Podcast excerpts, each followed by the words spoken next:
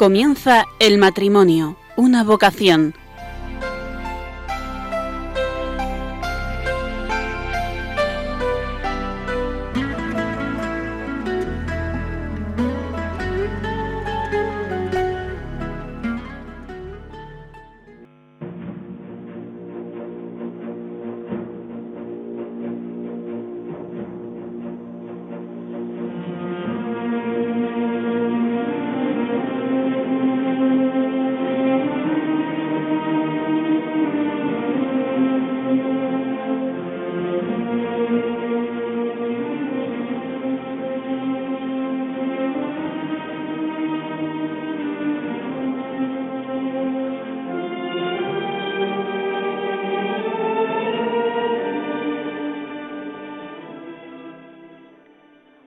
buenas noches, queridos oyentes de Radio María. Les hablamos desde el Palacio Arzobispal de Valencia para realizar el programa para todos ustedes y para el público que nos acompaña en el Salón Gótico del Arzobispado.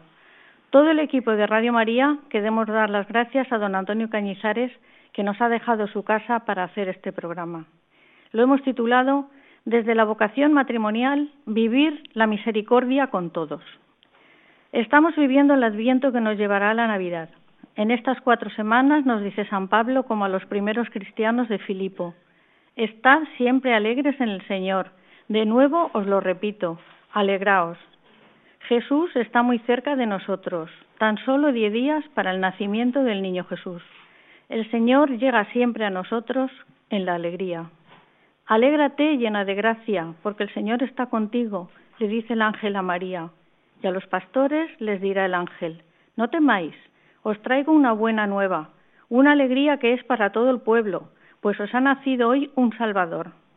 La alegría es tener a Jesús, la tristeza es perderle.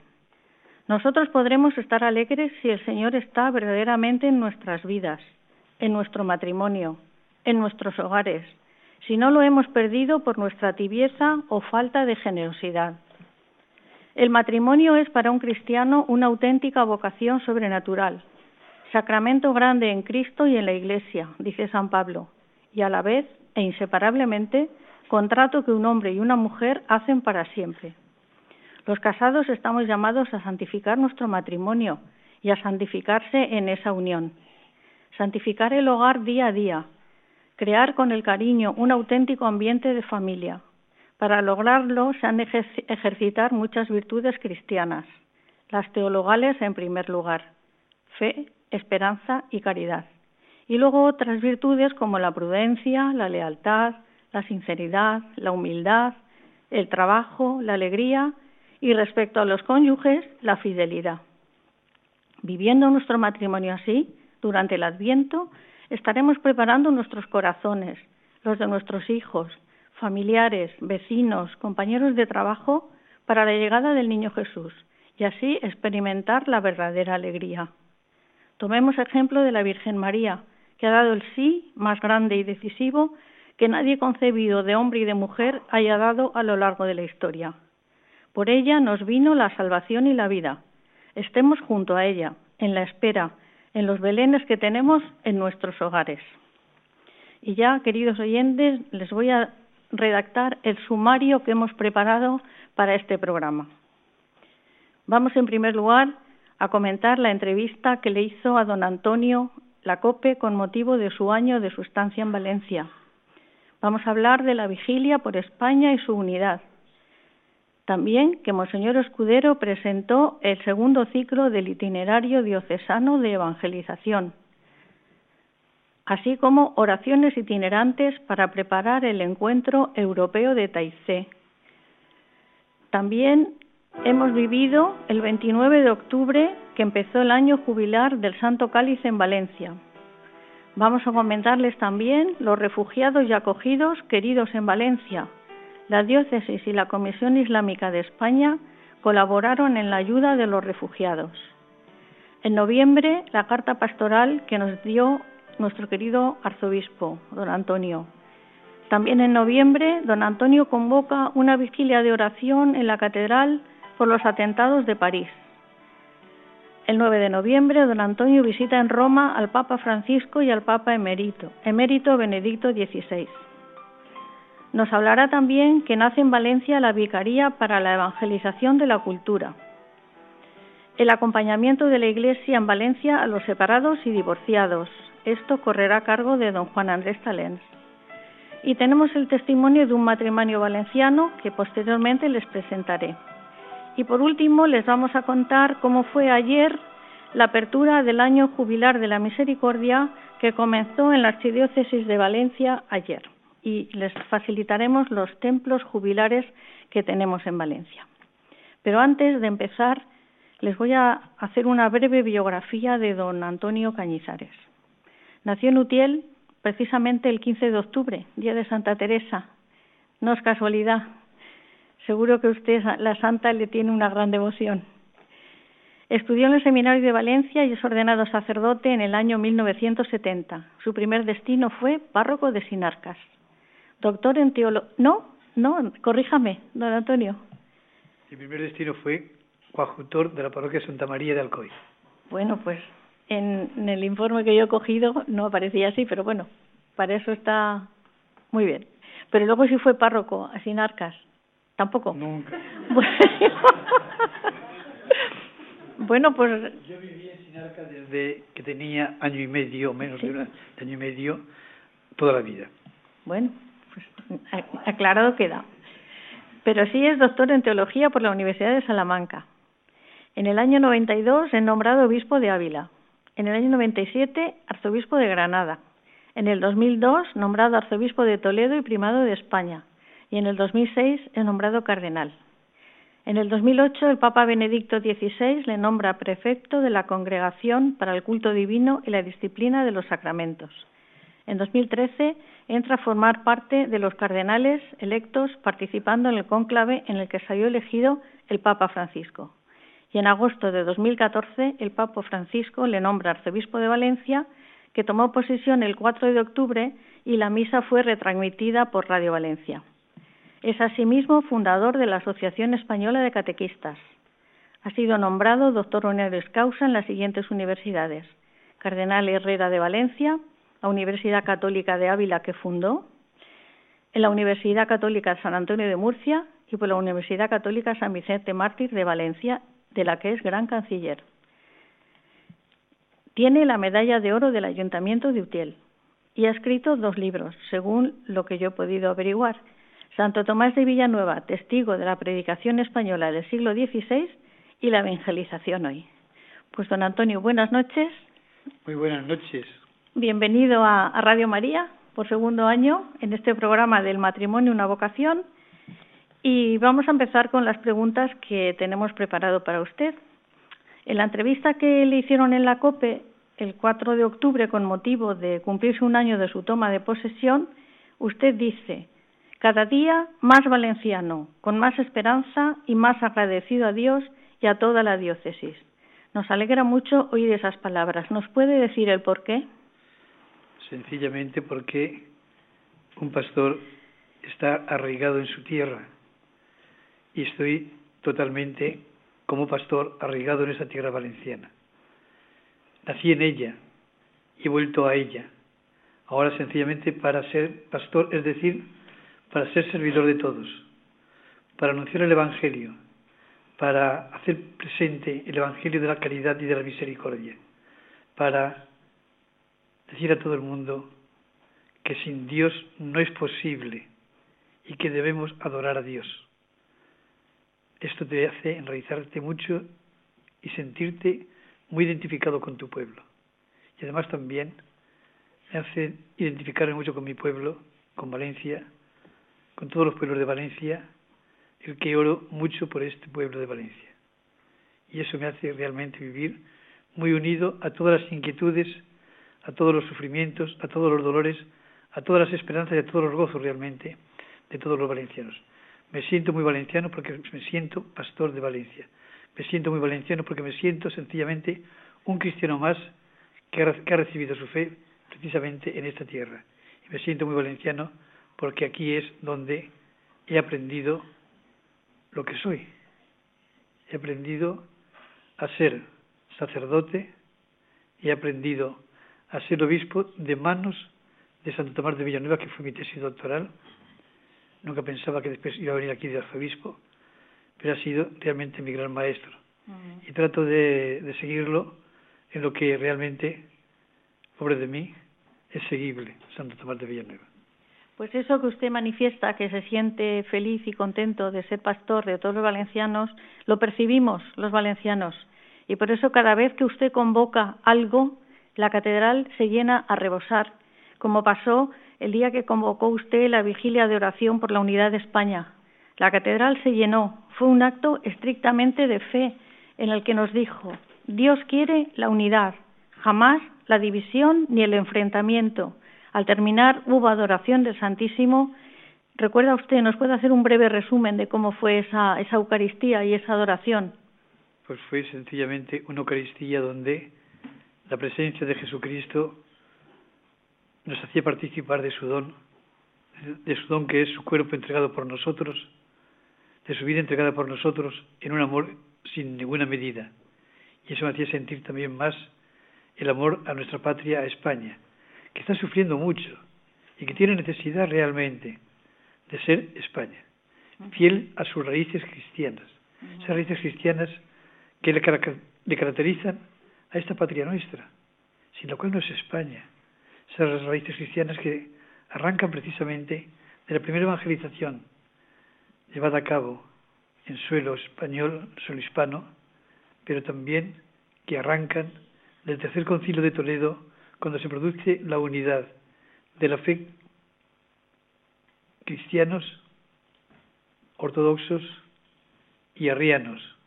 En el tercer concilio de Toledo, la conversión de Recaledo, España se hace una, y después también hay un dato que es muy importante tenerlo presente, y es que España es el único país del mundo que ha recuperado su identidad perdida a lo largo de siete siglos, trabajando precisamente y luchando y esforzándose y sufriendo y gozando por recuperar esa fe que habían recibido y que era su mejor herencia. Y eso creo que además es un dato muy importante que no podemos olvidar. Y cuando yo hablo de unidad no estoy hablando simplemente de una unidad política, voy mucho más allá de eso. Estoy hablando de unidad por lo que le caracteriza en verdad a nuestra patria, donde estamos unidos a todos los pueblos que constituyen esta nación nuestra tan querida y tan necesitada en estos momentos de que recupere sus verdaderas raíces, raíces de fe, raíces de esperanza y raíces también de fraternidad y de solidaridad entre todos los pueblos. Pues esperemos que este año de la misericordia hagamos todos un poquito para conseguir esta unidad y que no volvamos a, tener que hacer una vigilia por este motivo, sino por, por la misericordia que nos llegue. Siempre tenemos que hacer vigilias por la unidad. Eh, no podemos olvidar también que el Señor ora por la unidad en la hora de la verdad, la hora previa a la pasión que todos sean uno. Sin esa unidad realmente los pueblos no caminan. Pues la iglesia no camina, el mundo no camina sin esa unidad. Y eso nos invita también este año de la misericordia, superando eh, divisiones, rencillas y simplemente buscando aquello que nos une, que es un mismo proyecto, un proyecto que es inseparable en España, y así lo muestra su historia de la vocación cristiana que le caracteriza. Muy bien. Pues seguimos con más noticias que han ocurrido en la diócesis de Valencia. A finales de octubre, Monseñor Esteban Escudero y el vicario de evangelización presentaron el segundo ciclo del itinerario diocesano de evangelización. Ya está llegando a las parroquias, ya está empezándose en muchas parroquias. Eh, háblenos un poquito, porque esto mm, se hace solamente en Valencia, ¿no? se hace en Valencia de esta forma, pero realmente la preocupación por una nueva evangelización es preocupación de toda la Iglesia.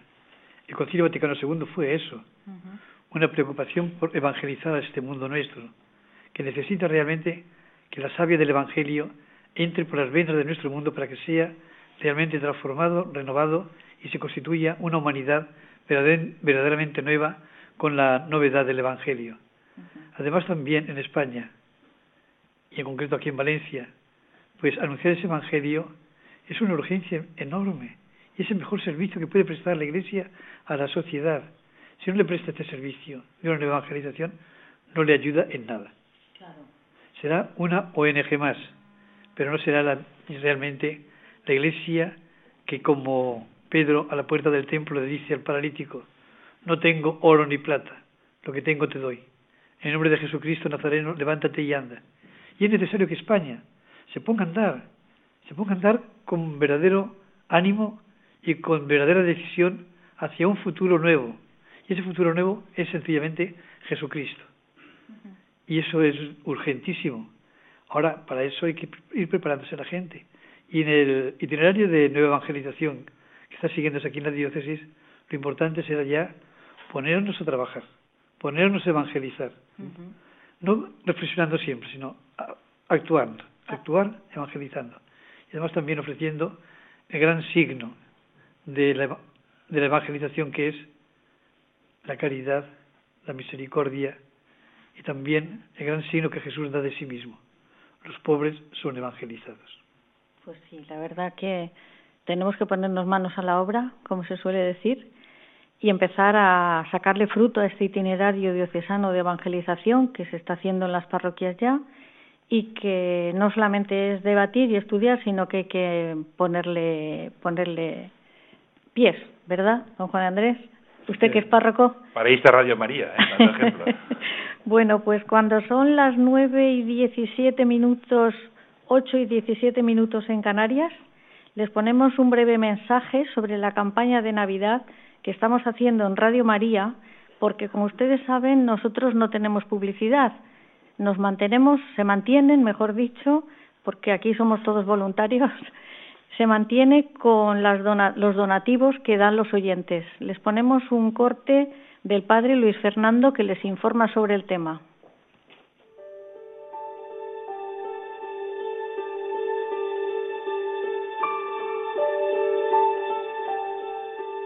Adviento es tiempo de esperanza, momentos para compartir el amor que se nos da con el nacimiento del niño Dios, el Emmanuel. Esperemos juntos a Jesús, que se vuelve a hacer pequeño y pobre para engrandecer al ser humano.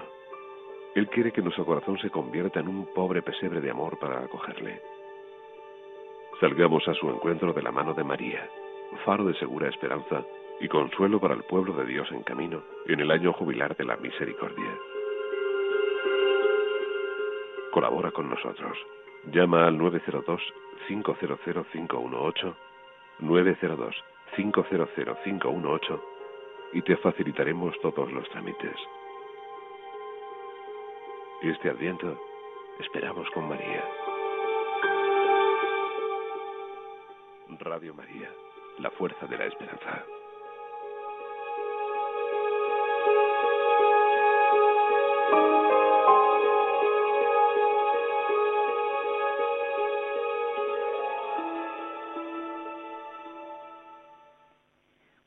Pues estamos de nuevo con ustedes, queridos oyentes de Radio María, en el programa El matrimonio, una vocación, que realizamos desde el Salón Gótico del Arzobispado, con la presencia de don Antonio Cañizares, arzobispo de Valencia, y ahora vamos a presentarle a don Juan Andrés Talens y al matrimonio Javier Eina.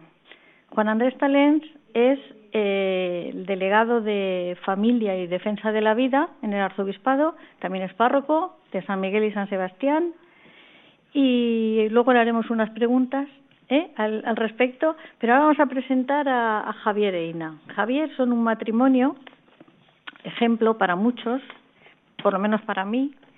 Están casados hace, a ver, a ver, me habéis dicho 29 años, en marzo 30, ¿eh? Y estáis jovencísimos, ¿eh? Bueno, eh, empezamos por Ina, Ina Benz, Empezamos por ella. Es nacida en Alemania, estudió en Colonia en el Conservatorio Superior de Música, ha escrito a la Universidad de Colonia, ha tocado en varias orquestas como el violín, ¿verdad, Ina? Violinista. ¿Eh? Violinista. Violinista. Y eh, eh, tocó en la Orquesta Joven de Aquisgrán y al llegar a Valencia participó en agrupaciones de cámara valencianas mm, varias, diversas. ¿eh? Luego, Javier Romero eh, nace en Jaén, y yo tengo aquí un, un currículum abreviado, es catedrático de Fisiología, de Farmacia y Medicina y Odontología, y es vicerrector de Investigación, Desarrollo e Innovación en la Universidad Católica San Vicente Mártir. Buenas noches. Buenas noches. Porque ahora voy a leer eh, un currículum que me han facilitado en conjunto. ¿eh? Porque por un lado son eso, pero en conjunto son una historia maravillosa. Se conocieron en el Colegio Mayor, donde residían en Düsseldorf, porque Javier fue a Alemania a estudiar y ampliar estudios de medicina. Se casarían en Düsseldorf y allí nació su primer hijo, Juan. Después nacerían diez hijos más. Han viajado por todo el mundo, siempre que han podido con sus hijos. Al pequeño Eloy, enfermo de SIDA, lo acogieron en el año 89 y murió en el 93, a la edad de cinco años. Después de una infancia feliz en la familia Romero Benz. Posteriormente, en el año 2000, adoptarían a Jesús, que tiene una discapacidad profunda y sigue con ellos con una inestimable ayuda de Aspadís en uno de los centros que lo atienden. Pues buenas noches. Bueno, ya os he dicho buenas noches. Pues vamos a ver, eh,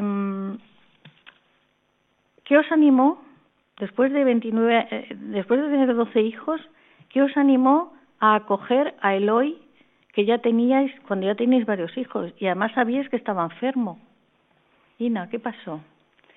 Pues la verdad es que es una historia un poquito larga, pero intento resumir. Pues nada, que nos encontramos con el niño en el hospital cuando había nacido el segundo Lucas y se puso, Lucas tuvo un, un episodio gravísimo, estuvo una semana en la UCI de la noche a la mañana se puso con, se, se supone, una encefalitis vírica o una cosa muy grave que casi se muere y después de luchar por su vida, pues después de nueve días lo trasladaron a la planta y había un niño a su lado en una cuna que observábamos que no iba a visitarle nadie.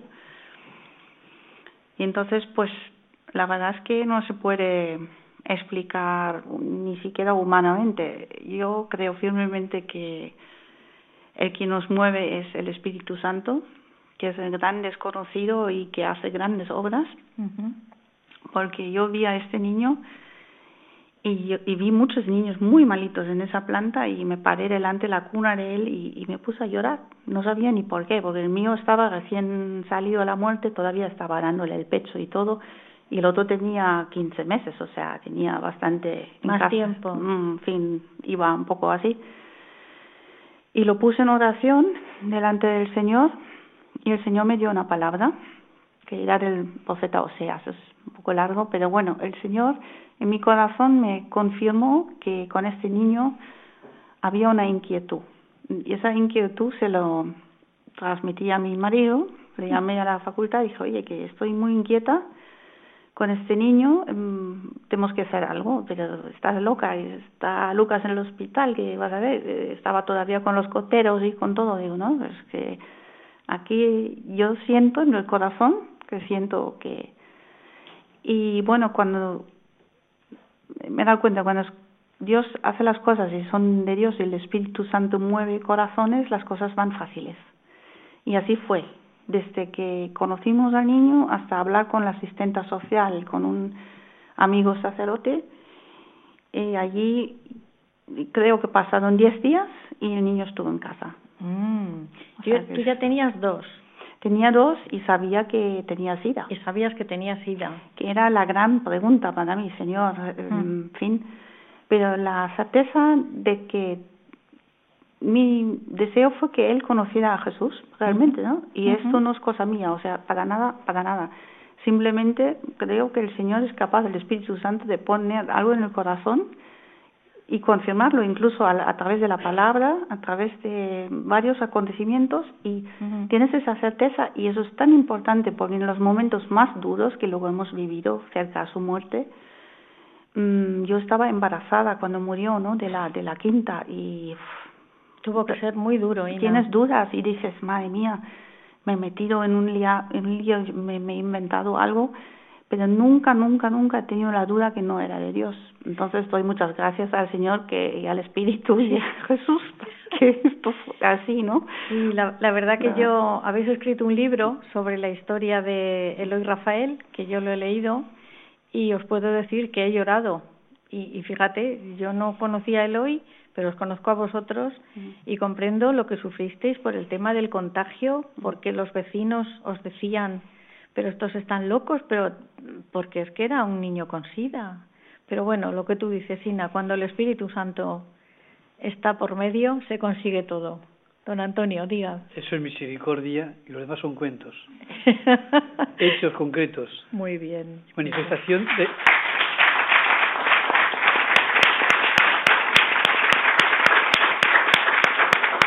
Manifestación de la fuerza de Dios, que es su misericordia y es su caridad. Muchas gracias, Ina y Javier. Muchas gracias realmente por este testimonio tan bello, tan de Navidad y tan de Adviento, porque es esperanza. Y esto que habéis hecho vosotros, lo podemos hacer los demás también. Si queremos, vosotros quisisteis, realmente, porque Dios nunca falta a los que realmente lo invocan de verdad, y vosotros lo invocasteis de verdad. Gracias. Además, Ina, en todo momento estuvisteis abiertos a la vida, porque después siguieron viniendo niños, niños Sí, sí, la y niñas. Sí, niños, niñas.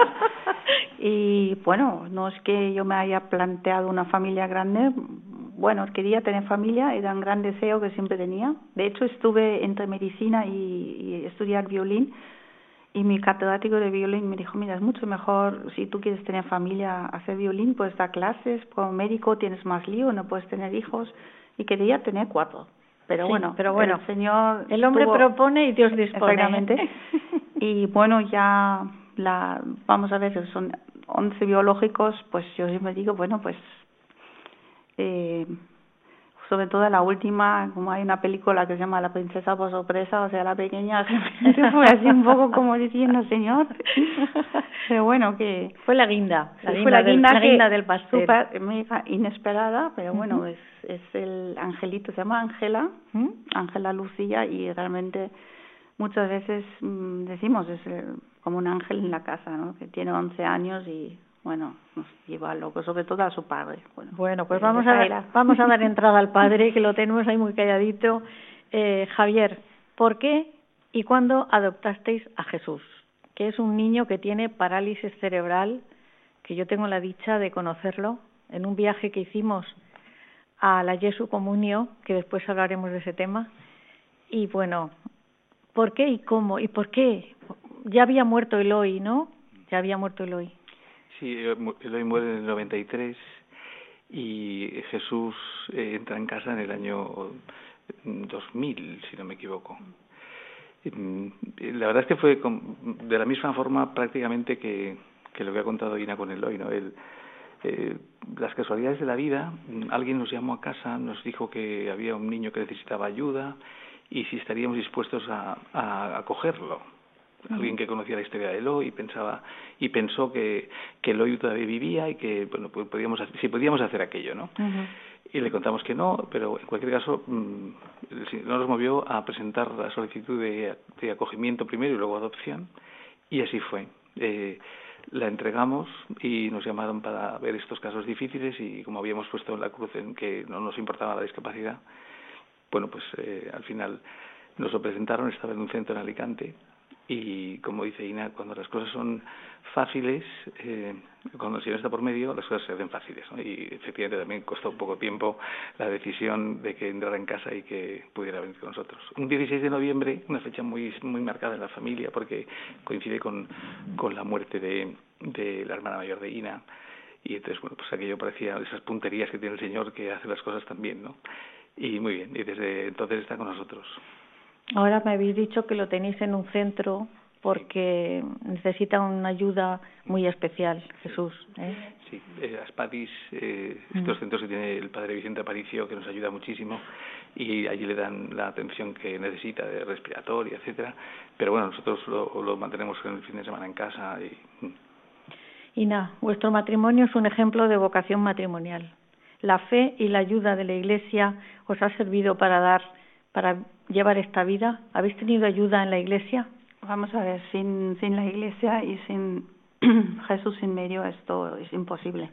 O sea, para mí vivir es imposible. Pero además es que no hace ningún sentido ni humanamente, o sea, igual hay gente buena que dice humanamente, pero las fuerzas uno se le acaban y llegas a un límite, incluso estando en la iglesia llegas a un límite, entonces es cuando gritas al Señor, el Señor te, te, te resaca, ¿no? Y Él está allí. Si no, esto para mí imposible. No tengo esa fuerza ni tengo esta cosa. Don Antonio, díganos. Escuchando a Ina y a Javier, me viene a la memoria aquellas palabras del Papa Benedicto XVI cuando define la evangelización. Dice, es enseñar el arte de vivir. Ina y Javier nos están enseñando esta noche el arte de vivir. El arte de vivir, efectivamente. El arte de vivir es de esa manera. Esto es vivir. El auténtico vivir es así. Y se vive precisamente desde Jesucristo, desde el amor de Jesucristo, entregando ese amor sin nada de cálculos. Y eso es realmente lo que evangeliza el mundo, lo que el mundo necesita. De nuevo, gracias. Pero ahora viene, ahora viene una gran noticia. Vamos a hablar de Paloma. Tienen una hija consagrada que os da muchísimas alegrías. Sí. Habéis estado este fin de semana con ella. Que cumplió ayer 21 años, sí. ¿Quién quiere contar cómo fue el fin de semana con Paloma? Bueno, eh, El papá. o la mamá, los dos. Pero la verdad que eh, hizo votos mm, temporales este verano pasado y la- esta congregación es una congregación espectacular, ¿no? Porque tiene transmiten, como decías tú hace un momento, una alegría muy especial y ellas viven muy felices, ¿no? Esto es una cosa muy importante verlas a ellas eh, así, ¿no? Y el que te ayudan a seguir viviendo. Simplemente tampoco hablamos de nada importante, o sea, de las cosas de casa, de cómo está este, de que si el otro ha suspendido, no sé qué, en fin, los problemas de lo cotidiano, pero sí, sí, resulta mm, reconstru- reconstructivo el, el ir a verlas. Sí. Ina, ¿tú qué? ¿Cómo lo viste a Paloma? Yo a Paloma, bueno, tengo que decir que ahora ya se llama Sor Jimena, Jimena, que significa, según lo que me ha contado, eh, la que escucha, porque viene de Simeón. Bueno, yo no sé, sí, sí, sí, sí, fue una cosa así. ¿Cómo la vi? Pues primero tengo que decir los votos, la vi, no es porque fuera mi hija, pero la vi radiante. No tengo otra, vi una luz en su cara que, porque fue el momento que ya le ponen el velo. Hasta Ah. entonces no llevaba el velo y eso fue el momento que, que luego cortan el pelo y, y ponen el velo. Y estaba radiante, con una certeza que yo me asombré que una niña de 20 años tuviera esta decisión de mm, pro- proclamar esos votos. Realmente me, me so- sobrecogió un poco, ¿no? Aparte que fuera hija mía, es que fue algo ajeno a, incluso a, ser madre, ¿no? O sea, madre biológica de ella. Y bueno, la veo muy feliz. Está igual de loca, es que está... eh, Javi- es un- Javier está pidiendo la palabra. Javier, ¿qué pasó? No, yo, hay una cosa que me impresionó. Es habitual en estas ceremonias de, de, los, de los votos que la, la que ha hecho los votos hable al final agradeciendo a los visitantes que han venido. Y recuerdo que Paloma se fue al atril. Ella es, es habladora, ¿eh? No creas. Pero como, se como puso, todas. como todas. se puso ahí de pie y dijo algo que a mí me estremeció, porque dijo, "Mm, mm, solo me sale del corazón decir Jesús, Jesús, Jesús. Y, y se calló. Y nos dejó a todos en un silencio que yo todavía me acuerdo de esto hoy, porque me, ayuda cada día que me levanto. ¿eh? Muy bien. Pues vamos a volver con don Antonio, ¿eh? que el día 29 de octubre, que se celebra en Valencia la fiesta del Santo Cáliz, este año ha sido un año especial, porque se ha abierto el año jubilar del Santo Cáliz, que está en la Catedral de Valencia y que terminará el 26 de octubre de 2016. Tuve la dicha, tuvimos mi marido y yo la dicha de estar en esa celebración y otra vez la catedral no cabía un alfiler, estaba a rebosar. Y explíquenos para los oyentes de toda España la importancia que tiene tener en Valencia esta joya del Santo Cáliz que celebró la última cena nuestro Señor. Es un verdadero regalo de Dios a la diócesis de Valencia el tener esta reliquia, después de la sábana santa, de Turín, sin duda ninguna, es la reliquia más importante, física me refiero, porque la reliquia verdadera es Cristo mismo, Cristo que se queda con nosotros en la Eucaristía, y nada más próximo a la Eucaristía que precisamente este cáliz con el que Jesús pronunció aquellas palabras, este es el cáliz de mi sangre, derramada por vosotros. Ahí está la redención, ahí está todo, ahí está Cristo mismo, ahí está todo el amor de Dios en favor de los hombres. Y esa es la importancia del Santo Cáliz. Por muchas vicisitudes históricas que ha pasado, al final cae aquí en Valencia, providencialmente. Y esto realmente algo quiere decir Dios. Quiere decir sencillamente que Valencia está llamada a ser una iglesia eucarística. Y de hecho, si vemos la trayectoria histórica de Valencia, hay esos signos de Eucaristía. Por poner simplemente a uno de ellos, San Juan de Rivera, el gran arzobispo eucarístico, el gran arzobispo que nos legó no solamente el amor a la Eucaristía, sino también la centralidad de la adoración eucarística. Y después tantos otros, otros, otros santos, como por ejemplo San Pascual Bailón, eh, o la Loca del Sacramento. Entonces, todos son realmente un, como una especie de, de estela eucarística. Y al llegar aquí me encontré con que don Carlos ya había solicitado esta y este año jubilar. este año jubilar que sea cada cinco años. Cada cinco años sea un año eucarístico que haga vivir a toda la diócesis de Valencia en un sentido profundamente eucarístico. Y yo retomé aquella iniciativa de mi querido predecesor y lo eh, reiteré ante el cardenal Piacenza, que inmediatamente concedió esta eh, prerrogativa, que la tiene Valencia, no la tiene ningún otro, ciertamente, pero que también nos lleva a que Valencia debe renacer por un renovado amor, una renovada fe, una renovada entrega a la Eucaristía y una participación en la Eucaristía. Yo creo que esto es un don de Dios y además que este año, su primer año, coincida con el año de la misericordia. De hecho, le llamamos el Santo Cáliz de la Misericordia, para unir año de la misericordia y el cáliz de la Santa Cena, el año eucarístico. La prueba de mayor de, misericordia del Señor para con nosotros, que nos llena de gozo, de esperanza, es precisamente la Eucaristía, a la que está ligada de una manera indisoluble la penitencia, el sacramento de la penitencia. Por tanto, este año no puede ser nada más que un año eucarístico, un año de gracia, un año de misericordia, que es la misericordia que Dios tiene con nosotros, para que así también del amor que brota de la Eucaristía, hagamos misericordia. Seamos misericordiosos como nuestro Padre Celestial es misericordioso. Seamos realmente hombres y mujeres de la comunidad valenciana que testifiquen las obras de misericordia.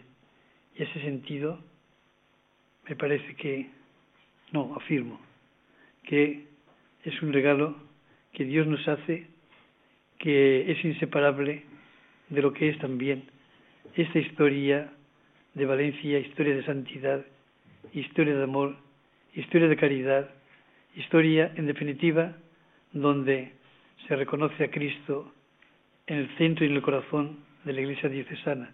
Y tenemos, por ejemplo, también nuestro Corpus Christi, como pocos. Mm. Y tenemos también los centros o los templos que hay de adoración perpetua. Yo este año querría que si hay tres, que se multiplicasen por otros tres, o sea que nueve. Pues vamos a intentarlo. ¿eh? Vamos a intentarlo. El Santo Cáliz lo, lo han utilizado San Juan Pablo II cuando vino a Valencia en el año 82 y Benedicto XVI en el año 2006 en el Encuentro Mundial de las Familias. Desde aquí animamos a los, a los valencianos y a todos los españoles que quieran venir en peregrinación a, rezar el Santo Cáliz, a ver el Santo Cáliz, porque hay indulgencia plenaria y además se da una una ¿cómo se llama? una cartulina una una, acreditación. una acreditación de que se ha estado en el Santo Cáliz y que da indulgencia plenaria. Algo semejante a lo que se da en Santiago de Compostela. Sí, exacto. La compostelana aquí no es la compostelana, aquí es sencillamente la credencial de que se ha estado peregrinando ante Santo Cáliz. Y realmente vienen de todas las partes del mundo. Están llamando de distintos países del mundo pidiendo día y horas para visitar y adorar eh, al Señor, al Señor y venerar el Santo, Santo Cáliz. Pues vamos a hacer un corte musical y enseguida volvemos.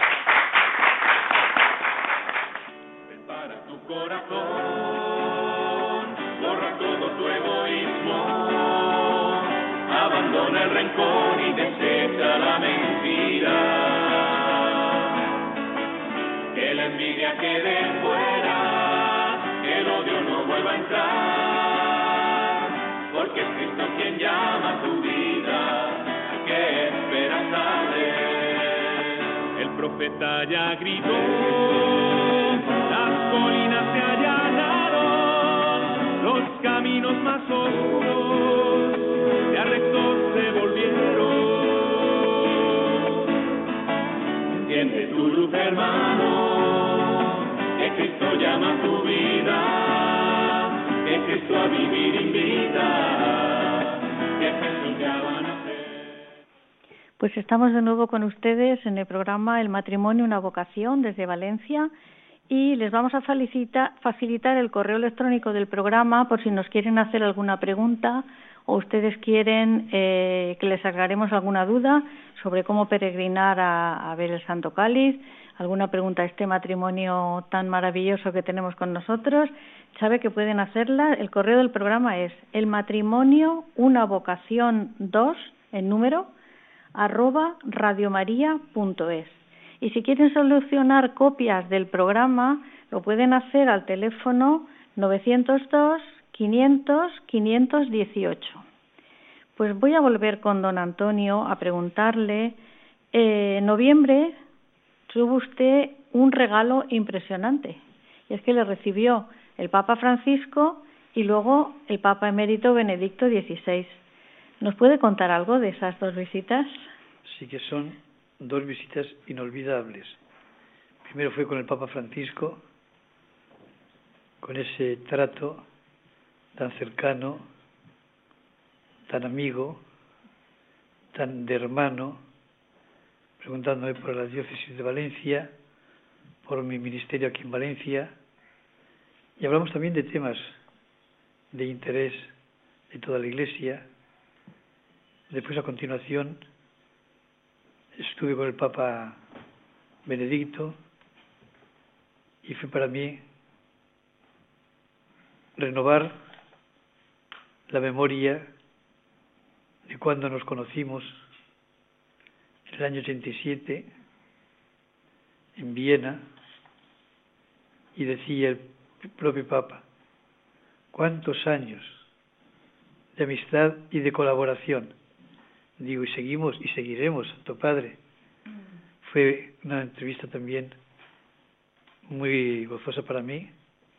Puedo decir que con el Papa Francisco y con el Papa Benedicto me sentí ante Pedro confirmado en la fe, en la esperanza, en la caridad. Es su ministerio.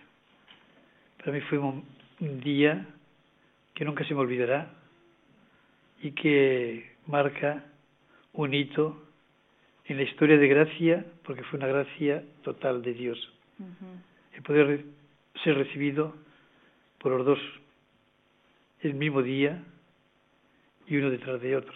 Mm. Fue realmente un confirmarme en lo que hacía, confirmarme en mi ministerio, como venía desempeñando, incluso con el Papa Benedicto recordábamos lo que él me dijo siendo cardenal cuando lo visité tres días después de ser nombrado obispo de Ávila, puedo contar. Sí, sí, por supuesto. Le dije, Santo Padre, recuerda lo que me dijo cuando le visité por otro tema, tras ser nombrado obispo de Ávila. Dice, no, pero me lo ha contado usted otra vez, recuérdemelo. Digo, usted me dijo, mira, vas de obispo a una ciudad que es muy famosa en todo el mundo, y no solamente por las murallas, que también, sino sobre todo por sus dos grandes santos, Santa Teresa y San Juan de la Cruz. Hoy esta festividad de San Juan de la Cruz. Efectivamente. Y, y dice, ya sabes, uno y otro, solo Dios. Por encima de todo Dios. El anuncio de Dios, la centralidad de Dios, la supremacía de Dios ha de ser la distinción de su ministerio. Mejor dicho, de todo ministerio episcopal en estos momentos. Y ese ministerio debe de ser sencillamente un, una transparencia de Dios, poner a Dios en el centro de todo. Digo, eso es lo que he aprendido de usted, Santo Padre, también. Me dice, no me equivoqué. Digo, es que lo que he aprendido de usted, lo que he aprendido también en estos años de amistad y de colaboración, y el, también el legado que usted nos ha dejado con su renuncia. Me está diciendo a todo el mundo, solo Dios, y nada más que Dios. Y de ahí brota la caridad, y de ahí brota todo. Y dice, así es, siga con esa manera, manera de ver las cosas, que ese es camino. Muy bien.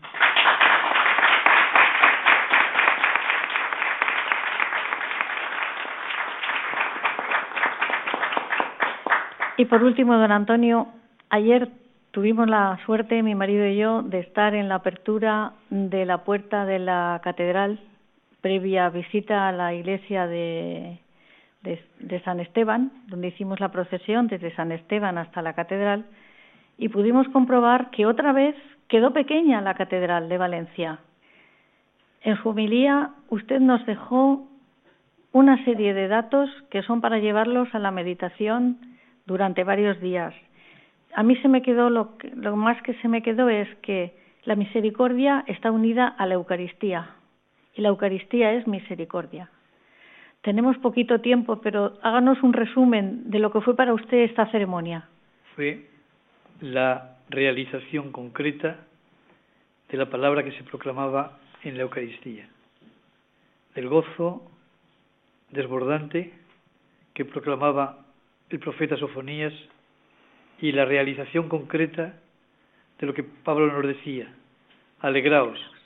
De nuevo os digo, alegraos, gozad en el Señor. Y fue realmente un gozo, porque fue sencillamente el regalo de Dios mismo que mostraba su misericordia, la que mostró saliendo ya de San Esteban, no fue casual que fuese San Esteban el primer mártir de la Iglesia de donde arrancase el año de la misericordia en Valencia. Después también la puerta, la apertura de la puerta del año de la misericordia, y te, entrabas dentro de la catedral ya llena, la gente como aplaudía, que es como decir, aplaudimos a Dios, que es misericordia. Queremos ser realmente para los demás también signo y presencia de esa misericordia. Cómo participó la gente, qué silencio había, qué sentido religioso había en la celebración, fue realmente una manifestación de la misericordia que Dios tiene con nosotros y de cómo nos pide que seamos también misericordiosos como Él es misericordioso. Y esto no es posible sin la Eucaristía, donde brota todo amor y toda misericordia. Pasando antes por el sacramento de la penitencia o el sacramento de la reconciliación. El sacramento de la penitencia es el sacramento de la esperanza, el sacramento del gozo, el gozo que tiene el padre de la parábola cuando recupera al hijo. su hijo. Y ese es el gozo que también sentimos nosotros cuando no se nos dice de manera genérica y no se nos dice a un grupo, se nos dice a cada en persona, tus pecados quedan perdonados, yo te asuelvo. Eso es de un gozo inmenso. Sí. Es una manifestación de Dios para conmigo. No sé cómo tardamos tanto o, o olvidamos el sacramento de la penitencia, es el sacramento de mayor gozo que puede haber. ¿Eh? Nosotros, ¿qué podemos hacer por nosotros mismos? ¿Perdonarnos a nosotros? No. No, que nos perdonamos, ¿eh? en la verdad. Pero, sin embargo, Dios sí que nos perdona, borra nuestro pecado. Pues sí. Bueno, pues para los mm, valencianos decirles que se puede ganar la indulgencia plenaria del Año de la Misericordia en la Catedral, en la Basílica de Nuestra Señora de los Desamparados, en Gandía en la Colegiata de la Asunción, en Játiva en la Colegiata de la Asunción, en Algemesí la Basílica de San Jaime, en Cullera en el Santuario de la Virgen del Castillo y en el Puig en el Monasterio de los Ángeles. El tiempo se nos ha, se nos está marchando, don Juan Andrés, y le dejamos a usted para el final, pero como usted es de confianza, que usted lo tenemos siempre disponible, pues don Juan Andrés es el presidente de la Comisión Diocesana de Familia y Defensa de la Vida, y últimamente en el periódico Paraula, que es el periódico del Arzobispado, están saliendo eh, todas las eh, grupos, todas las eh, entidades valencianas que ayudan a los matrimonios en dificultad. En el último aparecen muchos. Yo he tomado aquí eh, el proyecto de los focolares, el proyecto de CEPAS, eh, mm, equipos de Nuestra Señora, encuentros matrimoniales, etcétera, etcétera.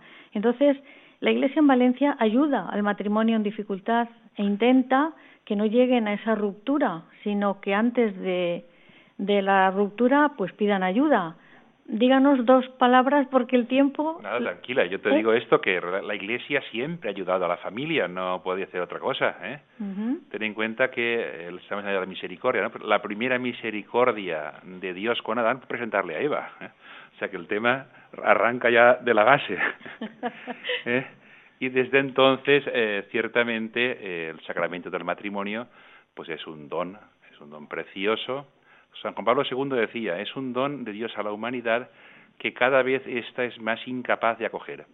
Y la Iglesia tiene en ese tiempo la misión de velar y de acogerlo y de, digamos, presentarlo en toda su belleza. Lo que hemos visto antes con Javier Eina, me agrada mucho que don Antonio se emocionara escuchándoles a ellos, porque ciertamente es evangelio de la familia. El evangelio de la familia son las familias cristianas. Y este evangelio no está en crisis todo lo contrario. ¿eh? Está en crisis la familia burguesa, la familia aburrida, materialista y atea. Eso está en crisis, evidentemente, no podía ser de otra forma, porque se han encontrado las raíces. ¿eh? Dice Antonio, España no puede perder las raíces de la fe. ¿Qué le pasa a España, a Europa, si pierde las raíces de la fe? Que pierde la razón, la razón de vivir, el sentido de la vida, casi nada. ¿no? Pues ¿Eh? Y eh, ciertamente esto mismo le pasa a las familias cuando se construyen de espaldas a Dios. Es una lástima lo que está pasando. En pues España, de cada diez matrimonios, hay siete rupturas matrimoniales en este momento. Pues lo tenemos que cambiar, don Juan Andrés. Entonces le emplazo a usted para que venga un programa. Con la, ayuda, de Dios. Y de la misericordia. le emplazo a usted para que hagamos un programa monotema, ¿eh? Cómo, en dónde pueden encontrar ayuda los matrimonios valencianos que tienen problemas. En las familias con Javier Eina la pueden encontrar, ¿eh? no hace falta ir muy lejos, ¿eh? y hay muchas como ellos. ¿eh? Bueno, vamos a ver, pues queridos oyentes, hemos llegado al final del programa. El próximo será el día 11 de enero del, del 2016.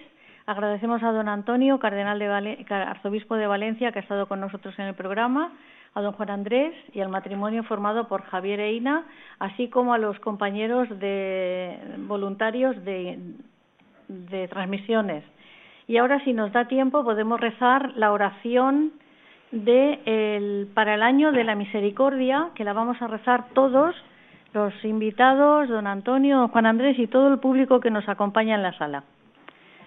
Oración para el año de la misericordia. Señor Jesucristo, tú nos has enseñado a ser misericordiosos con el Padre del cielo y nos has dicho que quien te ve lo ve también a Él. Muéstranos tu rostro y obtendremos la salvación. Tu mirada llena de amor liberó a Zaqueo y a Mateo de la esclavitud del dinero, a la adúltera y a la Magdalena del buscar la felicidad solamente en una criatura. Hizo llorar a Pedro luego de la traición y aseguró el paraíso al ladrón arrepentido Haz que cada uno de nosotros escuche como propia la palabra que dijiste a la samaritana. si conocieras el don de Dios. Tú eres el rostro visible del Padre invisible, del Dios que manifiesta su omnipotencia, sobre todo con el perdón y la misericordia. Haz que en el mundo la Iglesia sea el rostro visible de ti, su Señor resucitado y glorioso. Tú has querido que también tus ministros fueran revestidos de debilidad para que sientan sincera compasión por los que se encuentran en la ignorancia o en el error. Haz que quien se acerque a uno de ellos se sienta esperado, amado y perdonado por Dios. Manda tu espíritu y conságranos a todos con su unción para que el jubileo de la misericordia sea un año de gracia del Señor y tu iglesia pueda con renovado entusiasmo llevar la nueva, nueva a los pobres, proclamar la libertad a los misioneros y oprimidos y resistir la vista a los ciegos. Te lo pedimos por intercesión de María, Madre de la Misericordia, a ti que vives y reinas con el Padre y el Espíritu Santo, por los siglos de los siglos. Amén.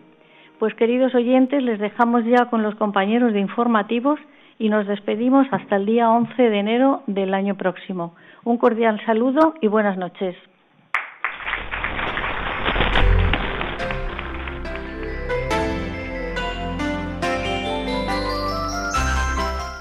Han escuchado El matrimonio, una vocación